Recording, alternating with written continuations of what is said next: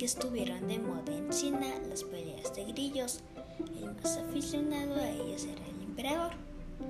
Este le dijo un día al gobernador de una provincia rural, te encargo que me traigas los mejores grillos que encuentres en tu región.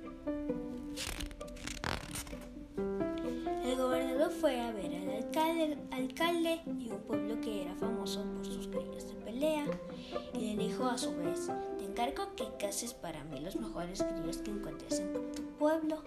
El alcalde se llamaba Cheng. Nunca se había dedicado en su misma vida, su vida a cazar grillos. Y él le pidió ayuda a su hijo Chang Li, que este era delgado y pequeño en estatura, pero muy ágil y listo.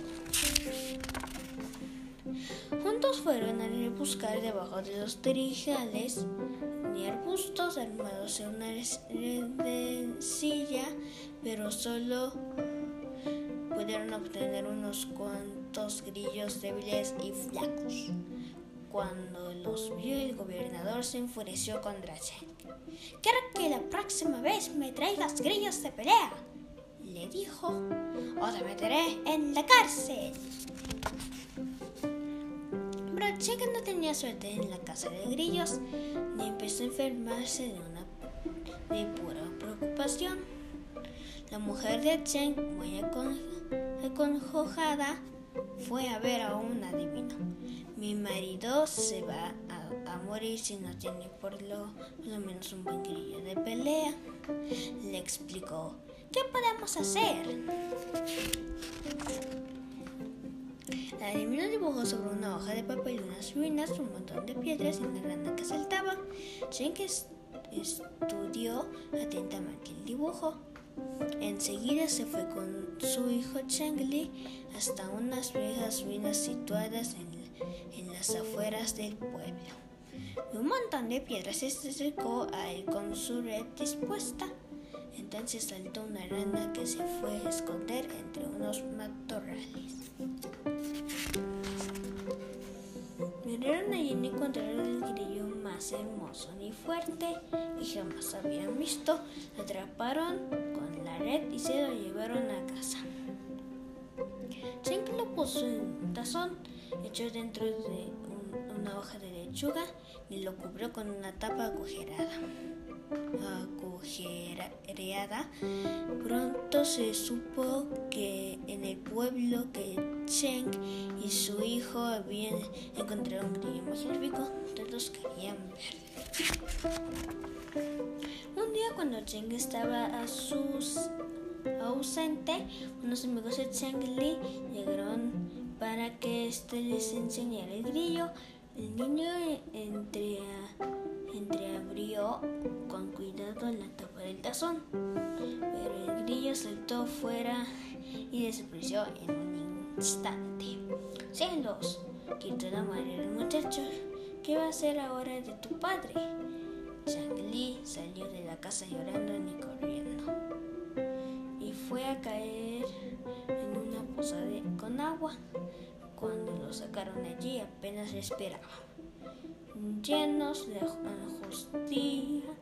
angustia, sus padres lo acostaron y abrigaron, pero pasaban los días y el niño seguía inconsciente. Mientras tanto se acercaba el momento en que Cheng tenía que, entregar algún grillo al gobernador. De pronto oyó cantar a uno en su propia casa. Cuando, vio, cuando dio con él, el animalito saltó a su manga. desde donde lo apresó sin dificultad, era un grillito pequeño y flaco. Los vecinos vieron el nuevo, grillo de Cheng y lo propusieron por pura broma que luchase contra los que ellos tenían que suceder entonces. Que nadie esperaba, el flaquito empezó a vencerlos a todos. Así cuando llegó el gobernador se puso a Che de comentárselo como invencible. Llegó el animalito triunfando en todas las peleas, hasta en el palacio del emperador estando allí, sucedió que un gallo saltó por la ventana y trató de comérselo. Cuando iba a matarlo de un picotazo, el grillito y un brinco se puso en la misma cresta del gallo, de donde lo rescataron. Mientras estando bastante lejos de allí, Lee despertaba muy alegre y animoso. Acabo, acabo de salvarme de un gallo, exclamó. Iba a comerme, pero ¿saben lo que hice? Brinqué, brinqué sobre su cresta, todos rieron. Entonces dijo el Shrek, mientras dormías, lo que tú eras es un grillo vencedor, dijo el niño. Ahora, padre, ya no tendrás que preocuparte más por cazar grillos, ya entregaste un campeón. Fin.